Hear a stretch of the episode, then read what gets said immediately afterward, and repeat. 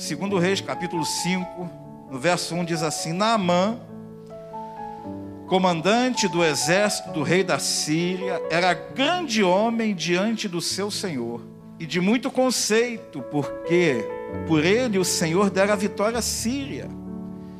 Ele era herói de guerra, porém leproso. Irmãos, a nossa vida cristã, a nossa vida diante de Deus, ela é vivida de glória em glória.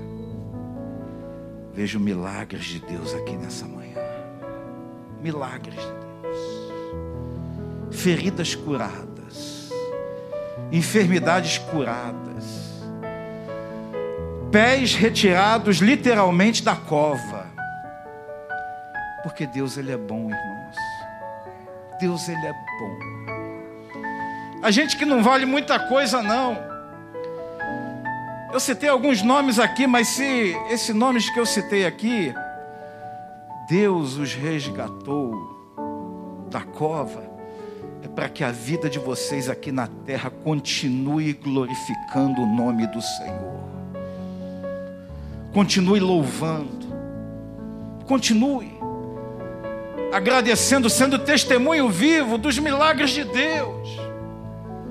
E aqui na Amã, não obstante todos aqueles predicados que ele tinha, ele tinha uma enfermidade, ele era leproso, algo que limitava o seu. Já pensou na Amã sem lepra, pastor Denivan? Se ele leproso já era tudo isso, imagina ele sem lepra, limpo, com saúde, bombando. Eu não sei como é que, que Deus ia fazer através daquele homem. Não sei. Se ele leproso, ele já era tudo isso. Mas ali estava o calcanhar de Aquiles de Naamã, a fraqueza de Naamã, a ferida de Naamã. E Deus pergunta para mim, e eu gosto nas minhas pregações falar muito de mim. Eu gosto de falar o que eu vivo, o que eu sou. Deus pergunta para mim, cada um de per si, Deus pergunta para mim, Roberto, qual é a tua lepra? Pastor, qual é a tua dificuldade? O que é que limita o teu agir dentro do reino de Deus? Irmão, nós já somos uma bênção, amém? Nós somos uma bênção. Mas eventualmente tem coisas que limitam o nosso agir. Eventualmente. Pode não ser uma doença, uma enfermidade como a de, Naamã, mas às vezes um temperamento, uma maneira de falar. Às vezes você é tímido. Você é um vulcão na mão de Deus, mas você é tímido. Você fica ali, sabe? Fica. Deus manda você fazer e você não faz, porque você fica, não, manda outro. Manda outro, ah, outro vai. Né, Neiva? Disputou lá. Manda outro. Outro mais capacitado. Outro melhor preparado. Outro que entenda melhor das escrituras. Irmãos, Deus não está preocupado com isso. Deus ele procura adoradores que o adorem em espírito e em verdade. Deus quer trabalhar com pessoas que estejam dispostas a se entregar e falar: Senhor, eis-me aqui, o Senhor me resgatou do império das trevas e me trouxe e me transportou para o reino do Filho do seu amor. Estou aqui, eis-me aqui, cheio de defeitos, cheio de limitações, eventualmente até leproso espiritualmente, mas eis-me aqui, eu estou aqui, eu quero fazer, eu quero fazer, eu quero fazer. E Naamã fazia mesmo leproso. E às vezes uma coisinha de nada, um detalhe, uma vírgula, um senão na nossa vida e a gente para. Não precisa nem ser uma lepra. Pode ser uma palavra mal colocada por uma pessoa, você fica irritado. Você fica magoado, magoei Jesus, magoei, não faço mais a obra. Estou decepcionado com fulano ou com fulana. O sangue de Jesus tem poder. Isso não é motivo para te parar. Isso não é lepra para te parar. Eu estou dando exemplo, estou aqui no campo das ideias. Não sei. Deus não me revelou nada. Estou aqui no campo das ideias, elucubrando. Pastor Danivan, falei difícil. Estou aqui, imaginando. Às vezes, a falta de tempo. Ah, eu não tenho desculpa, né? Falta de tempo. Tal. O momento que estamos vivendo hoje em dia está dando tempo para muita gente. Muita gente de home office, muita gente trabalhando em casa, muita gente até perdendo os empregos, porque né? agora tem tempo. Qual é a tua dificuldade? Qual é o teu calcanhar de Aquiles? Qual é a tua justificativa diante de Deus? A Bíblia diz assim, verso 2: Saíram tropas da Síria e da terra de Israel, levaram cativo uma menina que ficou ao serviço da mulher de Naamã dentro das suas conquistas, Naamã como grande general, né, ele pegou cativa uma menina judia e colocou ao serviço da sua esposa ali, ó, vai ser a minha serviçal, vai trabalhar ali como criada, porque ele deve ter visto alguma coisa boa naquela menina para colocar dentro da casa dela. Senão ele não tinha chamado, não. Alguma coisa boa Naamã vislumbrou dentro daquela menina ali, viu, sei lá, no agir, no falar, no proceder, eu não sei. Ele viu alguma qualidade dentro daquela menina e colocou ela dentro da casa dele. Senão, Pastor Nilson, não é qualquer um que a gente coloca dentro da nossa casa, não. Qualquer uma. Tem que conhecer, tem que ver alguma coisa, no mínimo interessante. Colocou ali. Disse ela à sua senhora, a menina, tomara meu Senhor estivesse diante do profeta que está em Samaria, ele o restauraria da sua lepra. Verso 4: Então foi Naamã e disse ao seu senhor: Assim e assim falou a jovem que é da terra de Israel. Já começou a brotar dentro do coração de Naamã uma esperança ele leproso, ele doente, ele enfermo, uma enfermidade que não tinha cura, algo que o limitaria para o resto dos seus dias, mas diante do discurso daquela menina de Deus, brotou uma esperança dentro do coração daquele homem. E eu quero que nessa manhã, é o desejo do meu coração, que brote uma esperança dentro do teu coração. Quem está falando aqui não é uma menina judia, quem está falando aqui é um pastor por graça e misericórdia. Mas aquilo que eu falar de mim mesmo joga na lata do lixo, mas aquilo que vier da parte de Deus pega, agarra. E eu quero trazer para você uma palavra de esperança. Esperança. Quero trazer à memória aquilo que me dá esperança. Se você veio aqui desesperançado, atribulado, cansado, sobrecarregado, se você entrou aqui nessa manhã triste, você que ouve a minha voz na sua casa, você está nessa condição. Deus quer te dar nessa manhã uma palavra de esperança. Esperança quero que brote dentro do nosso coração esperança. Irmãos, eu não estou falando para vocês, não, estou falando para mim também. Quero que a esperança brote, germine, frutifique dentro do meu coração.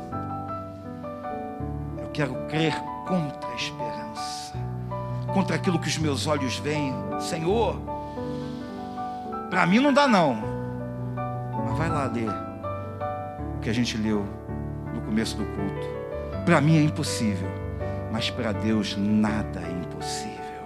Absolutamente nada. Uma vez a esperança instalada dentro do coração de Naamã, olha o que, que ele fez.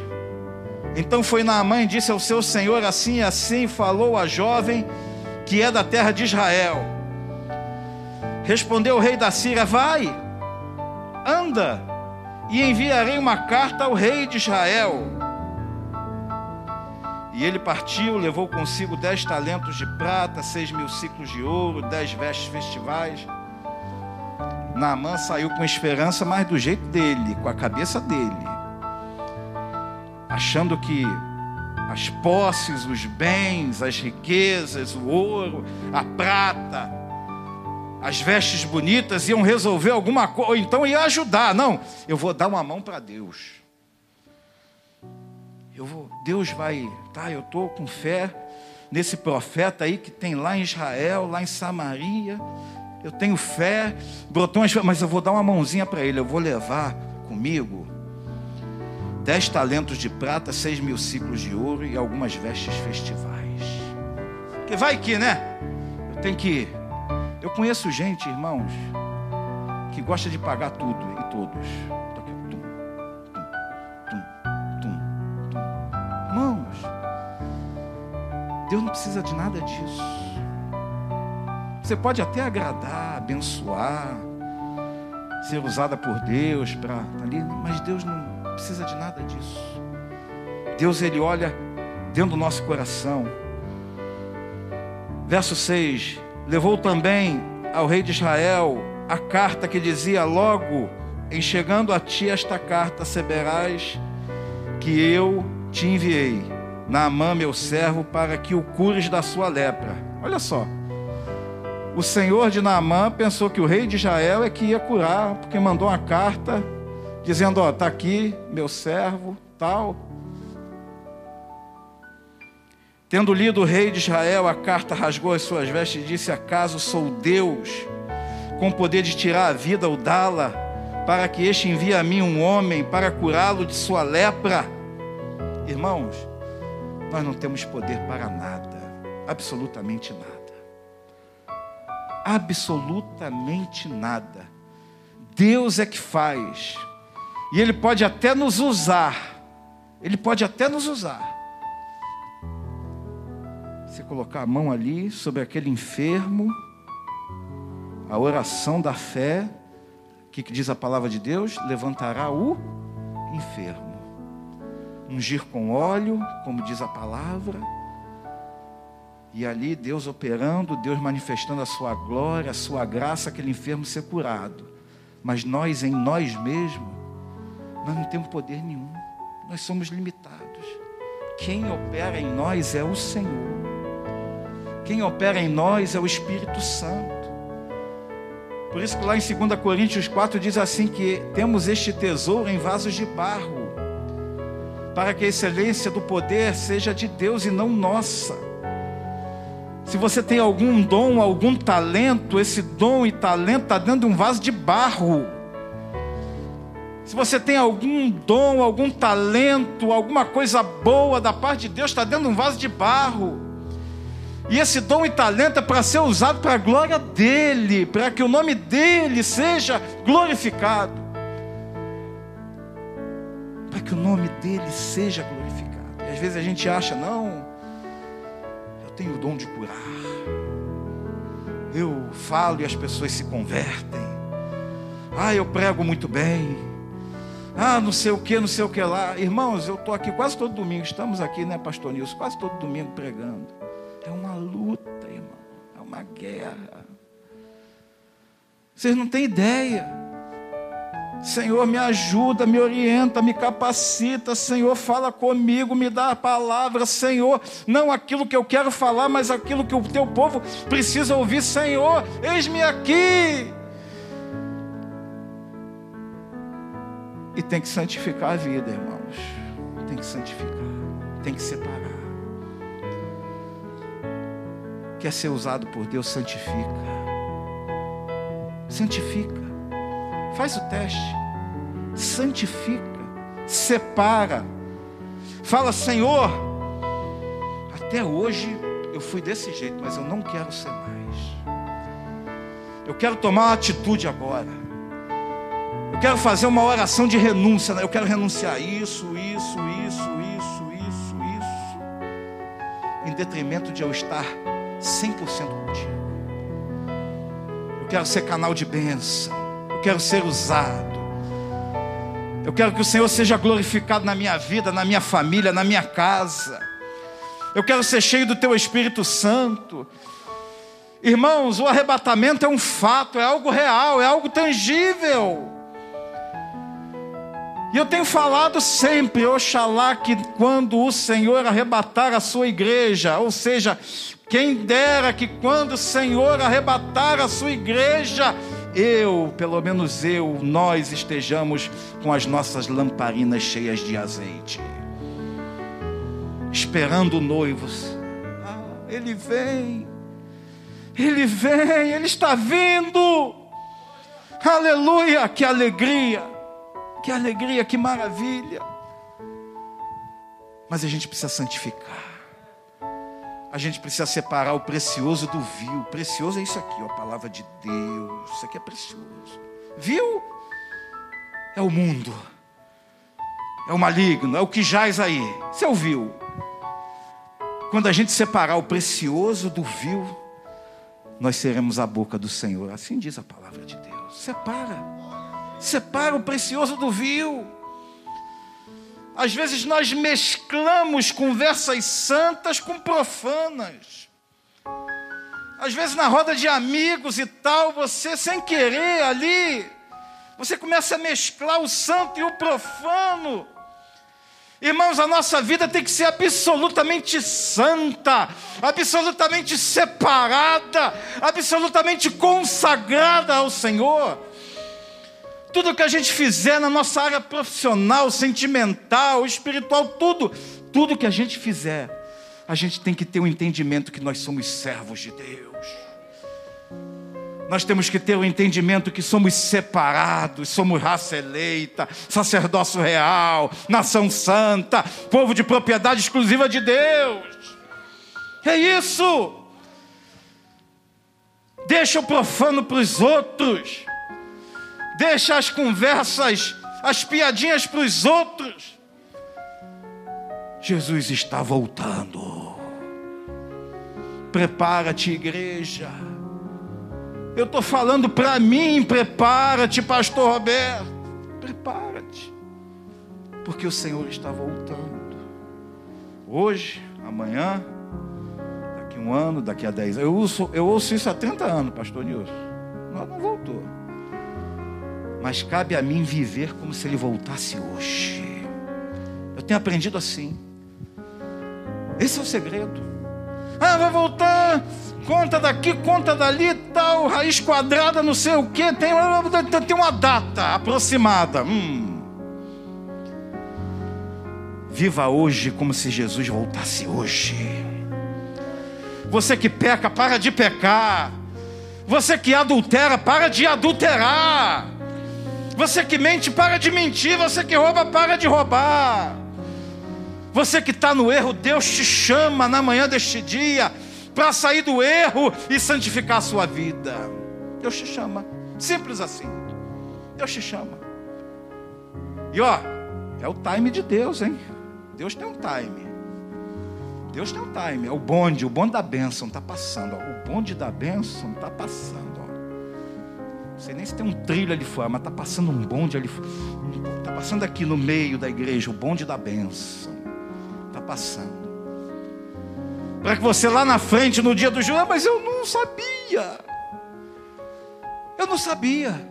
Eu não tinha ideia que era assim. Eu não sabia que tinha que santificar, eu não sabia que eu tinha que separar minha vida, eu não sabia. Eu não sabia que eu tinha que ser marido de uma só mulher, eu não sabia que eu não podia mentir, eu não podia, sabia que eu não podia fazer isso, aquilo outro e tal, eu não sabia. Nós somos indesculpáveis diante de Deus, indesculpáveis.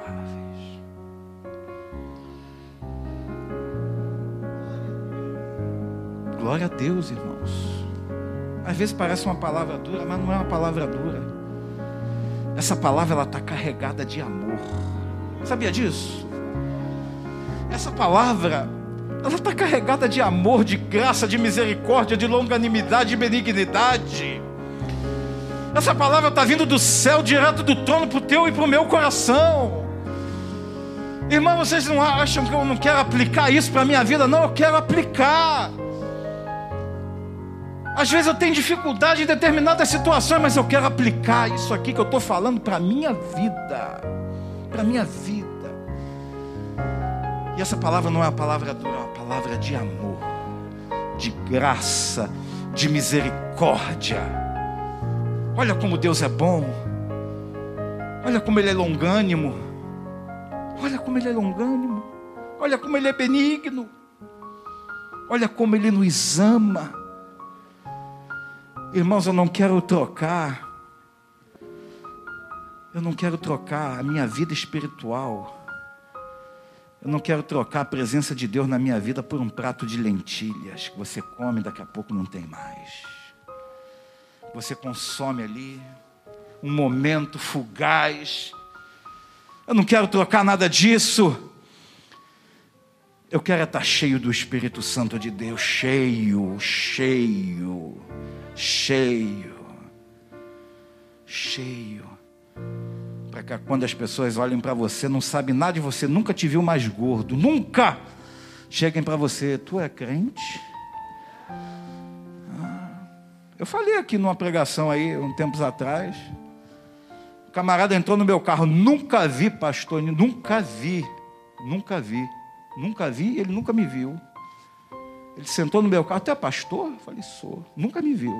E não tinha Bíblia, não tinha nada que denunciasse ali, não. Eu estava. Então, pastor, eu falei, sou. A glória de Deus brilha em você, meu irmão. E ali começou o mistério, dentro do carro. Ô oh, glória! Mas brilha em mim porque eu mereço alguma coisa, eu não mereço nada. Mas Deus é tudo em mim, é tudo em mim, é tudo, absolutamente tudo. Vou dizer igual o Moody. Moody foi Moody. De White Moody. Ele era gordinho. E eu sou. Estou sobrepeso.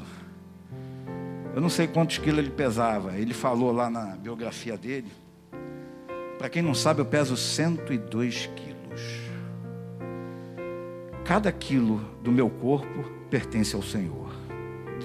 Moody falou isso cada quilo, cada grama pertence ao Senhor. E a gente começa a sentir que está ficando velho, que quando você fala assim, sem muita.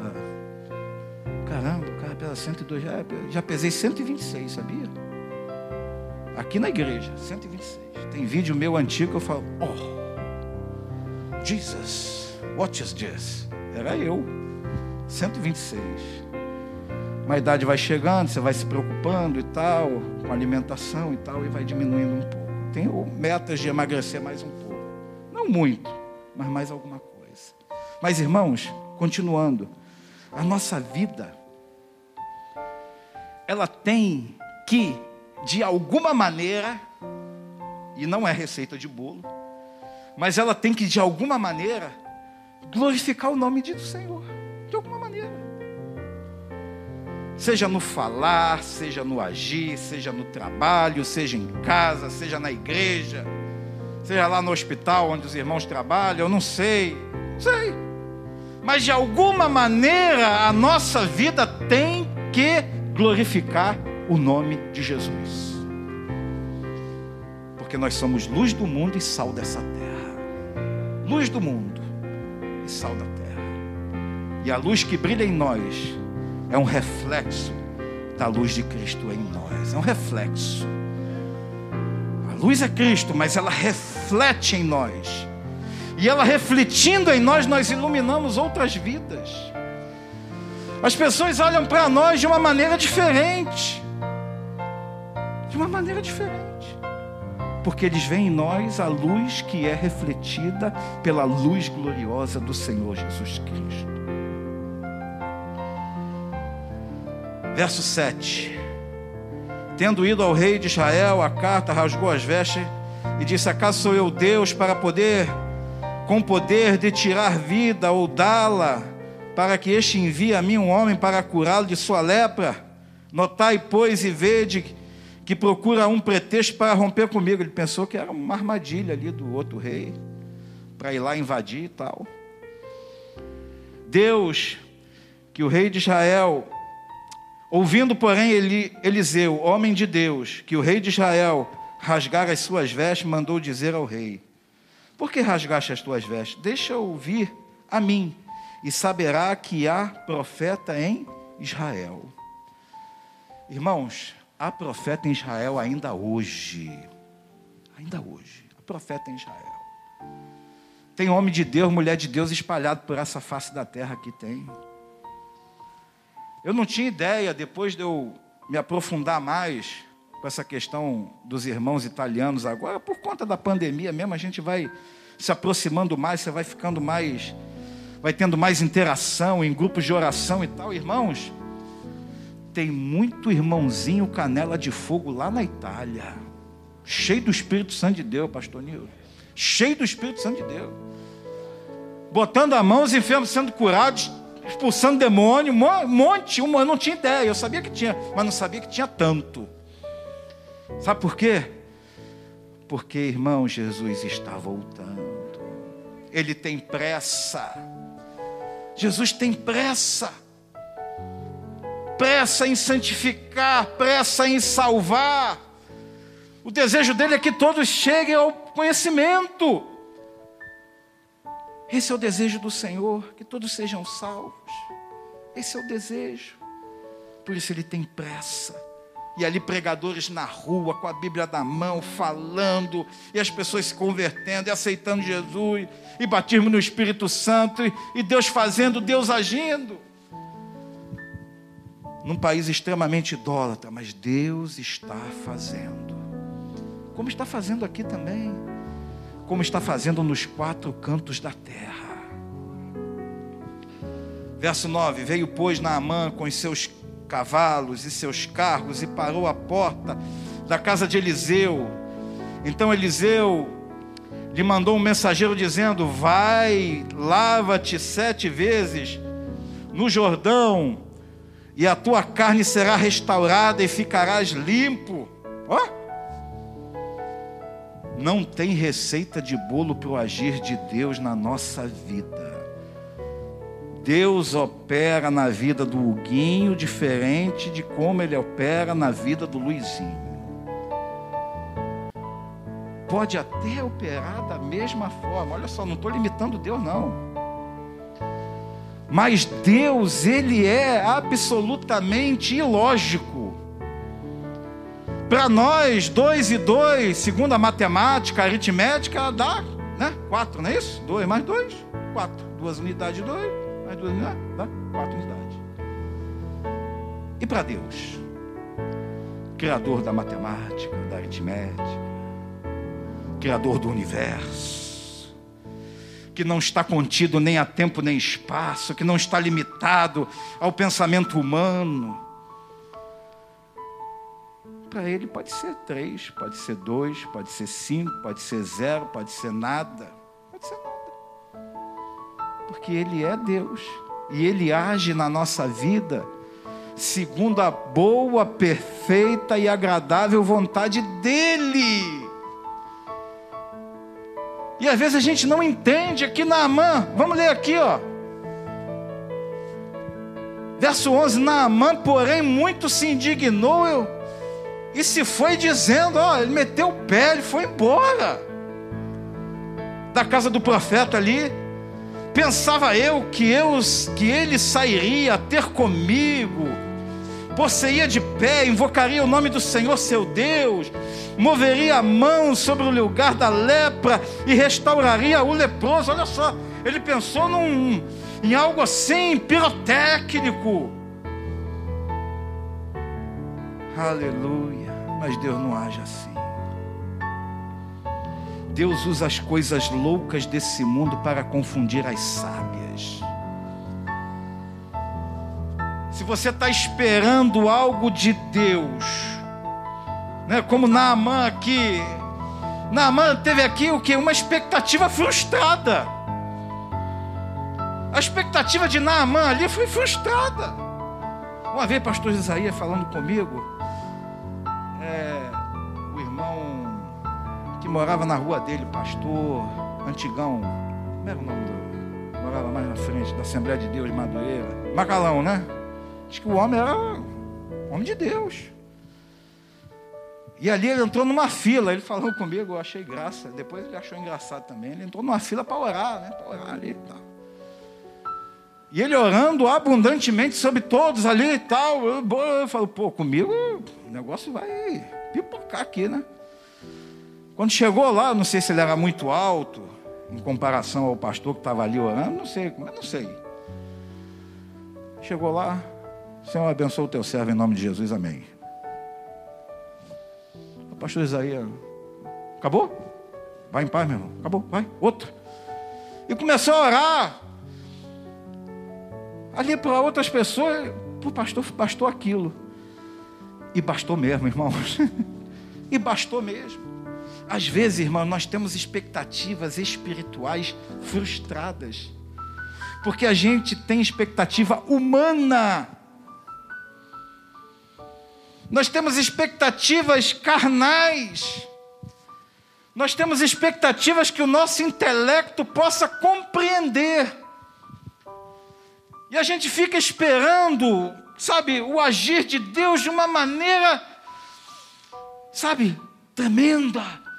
Assim, de uma maneira, né? Igual o povo judeu esperando o libertador, o Messias, que viesse para detonar o Império Romano, o libertador fosse um guerreiro com espada em punho e tal, e veio um sentado em cima de um jumentinho. As expectativas ali do povo judeu foram frustradas. E às vezes na nossa vida espiritual nós temos expectativas frustradas, porque a gente tem expectativa humana. Mas Deus, Deus, sendo Deus, e sendo misericordioso, longânimo, benigno, o que, que ele fez? Apesar da indignação, apesar da frustração de Naamã, no verso 12 diz assim: Não são porventura, Naamã falando, Abana e Farfá, rios de Damasco, melhores do que todas as águas de Israel? Eu mergulhar sete vezes no Rio Jordão? Tem rios muito melhores lá na minha terra. Eu não sei nem se esse Jordão é muito limpo. Dizem que esse Jordão é um rio sujo. Eu estou todo enfermo, cheio de lepra e vou mergulhar num rio sujo. Eu quero mergulhar num rio limpo. Eu quero o que é melhor, eu quero o melhor, o melhor, o melhor. Expectativa humana. Às vezes a gente vai internar, vai fazer um exame e procura, claro, claro. É a nossa tendência procurar o melhor, né? o top do top do top do top. Eu lembro Israel nasceu na maternidade Promatre. Quem já ouviu falar na Promatre? Era uma maternidade pública em 1990. Nós tínhamos plano, mas não dava para ser numa maternidade particular. Aí foi na Promatre. Quando eu cheguei na Promatre, uma hora da manhã, lembra? Era aqui a Promatre. Glória a Deus. Amém. Que seja na Promatra. Só para vocês saberem, Fernando Henrique Cardoso nasceu lá. Tá? Tem esse pequeno detalhe. Nasceu lá. Eu falei, meu Deus, mas que maternidade simples, humilde. Tinha até umas freiras, não é isso? Tinha umas freiras lá, umas irmãs, acho que tinha. Nada contra. Eu falei, mas bem, bem, bem acanhado, pastor Nilson, bem acanhado, bem acanhadinho na cidade, Avenida Venezuela, não tem mais. Só tem o só tem o prédio agora, está fechado, não tem mais. Muro descascando, pedaço de rapaz. Amém. Glória a Deus. E ali nasceu o Israel. Levanta a mãozinha, Israel. Israel está ali, vivo, parrudo, atleta, estudioso, está ali. E nasceu na promátria. Qual o problema? Onde eu casei? Pastor Nilson, tu viu a fita? Onde é que eu casei? Rua da Rosa, 103, né? Um galpão, telha de zinco. Tinha nada, não tinha beleza e formosura, não tinha absolutamente nada, mas tinha a bênção de Deus ali naquele lugar. tinha a bênção de Deus ali naquele lugar. E a bênção de Deus que tinha naquele lugar eu carrego até os dias de hoje. E vou carregar até o dia da minha morte. Que tinha bênção de Deus ali, tinha profeta de Deus. Debaixo daquela telha de zinco foi lançada uma palavra profética sobre a minha vida, sobre a minha esposa, sobre a minha casa. Não tinha beleza nem formosura. Quem conheceu Nizinha estava lá. Eu te vi lá, cabelo pretinho. Eu te vi lá. Elaine também estava lá. Cadê Elaine? Elaine estava lá. Tinha mais gente lá.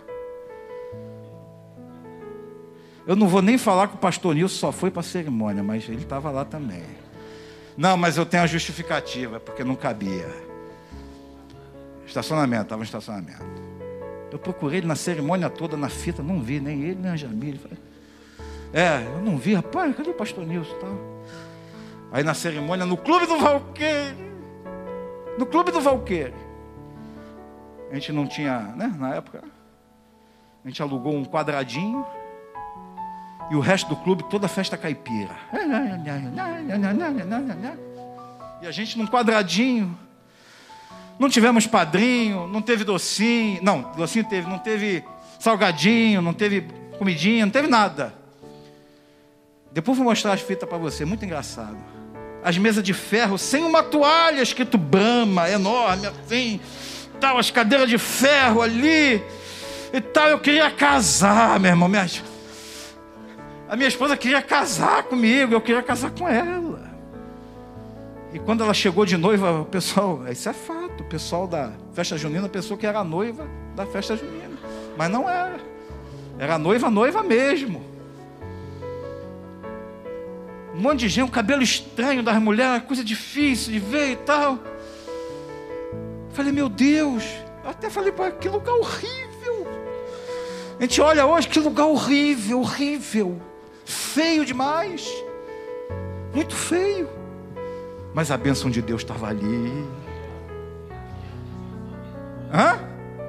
Sorriso no rosto. A bênção de Deus estava ali, irmãos.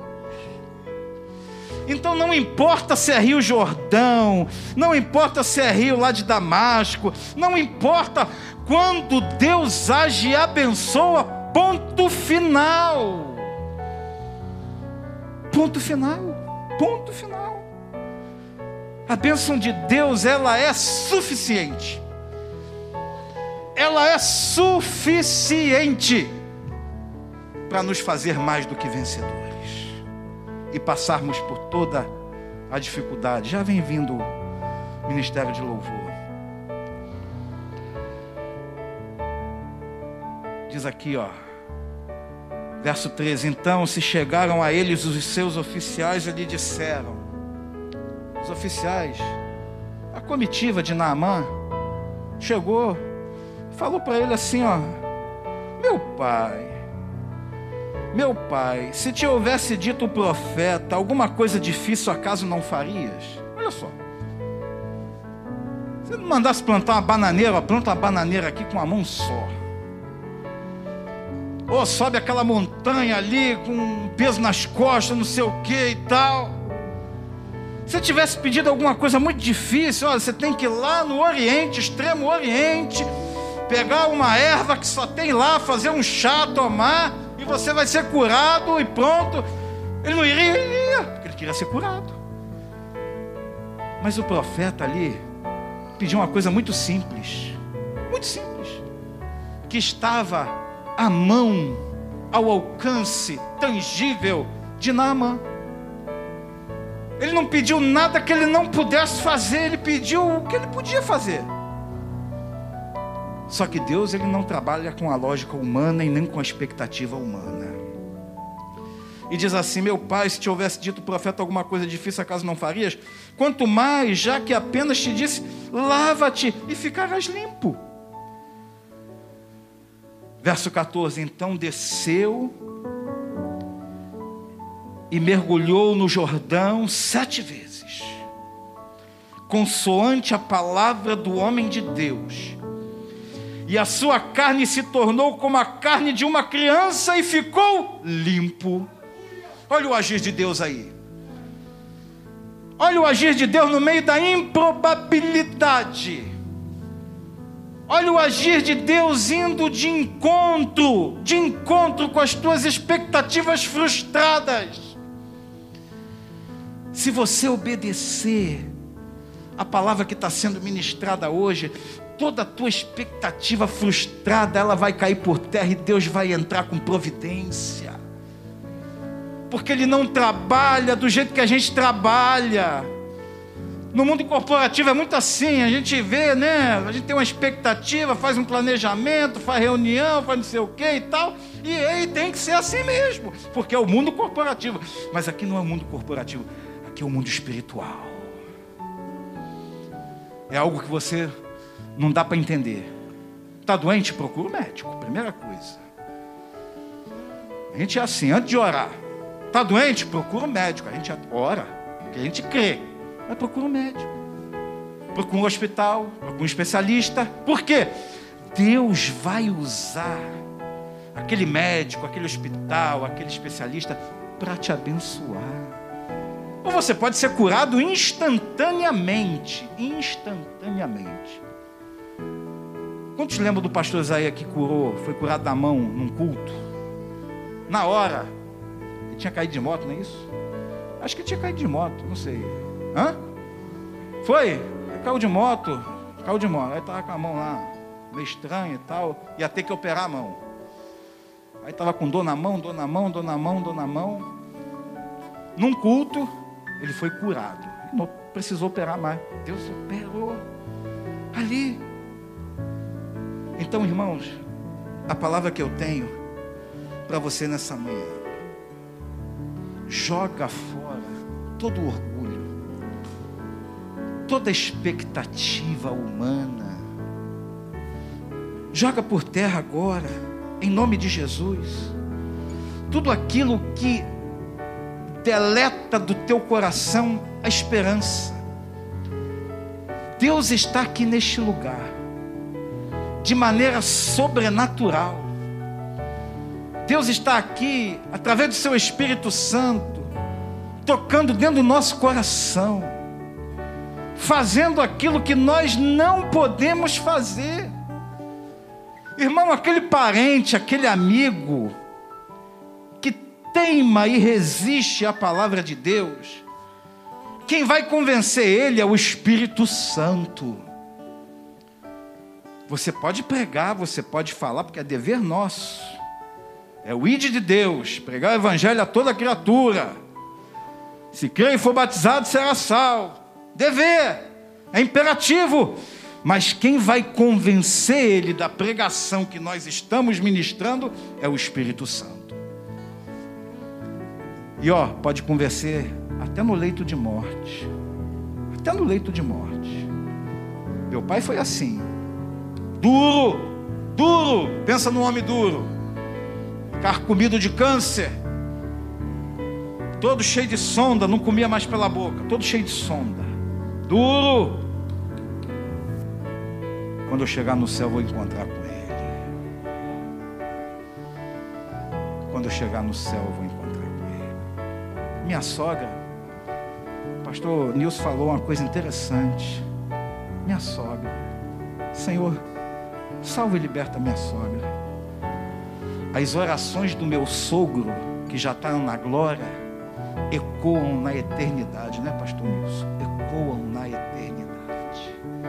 Ele não está mais aqui, orando, intercedendo, mas as orações feitas lá no passado estão ecoando na eternidade. Tem oração que nós fazemos, irmãos, que estão ecoando na eternidade. E Deus, no momento certo, na hora certa, no tempo dele, segundo a vontade dele, soberana, ele vai e responde. Sim ou não? Não sei. Mas Deus, ele ouve as nossas orações. Amém? Qual é a tua ferida intocável? Qual é a tua ferida? Feche os teus olhos. Em nome de Jesus, feche os teus olhos. Qual é a ferida que você Não quer que ninguém veja. Que ninguém toque. Qual é a ferida? Qual é a fraqueza? O que é que limita você na obra de Deus? O que é que tem limitado você na obra de Deus? Olha só. Você é um canhão na mão de Deus, mas está sendo limitado por alguma coisa, não sei. Você é um homem, uma mulher de Deus, mas está ali limitado. De repente, uma raiz de amargura, alguma coisa, uma tristeza, algo que aconteceu. Um irmão falou, uma irmã falou, não sei, eu não sei, eu não sei. Mas Deus pergunta para você nessa manhã: qual é a tua ferida intocável? Deus quer tocar na tua ferida nessa manhã. Deixa Deus, deixa Deus tocar.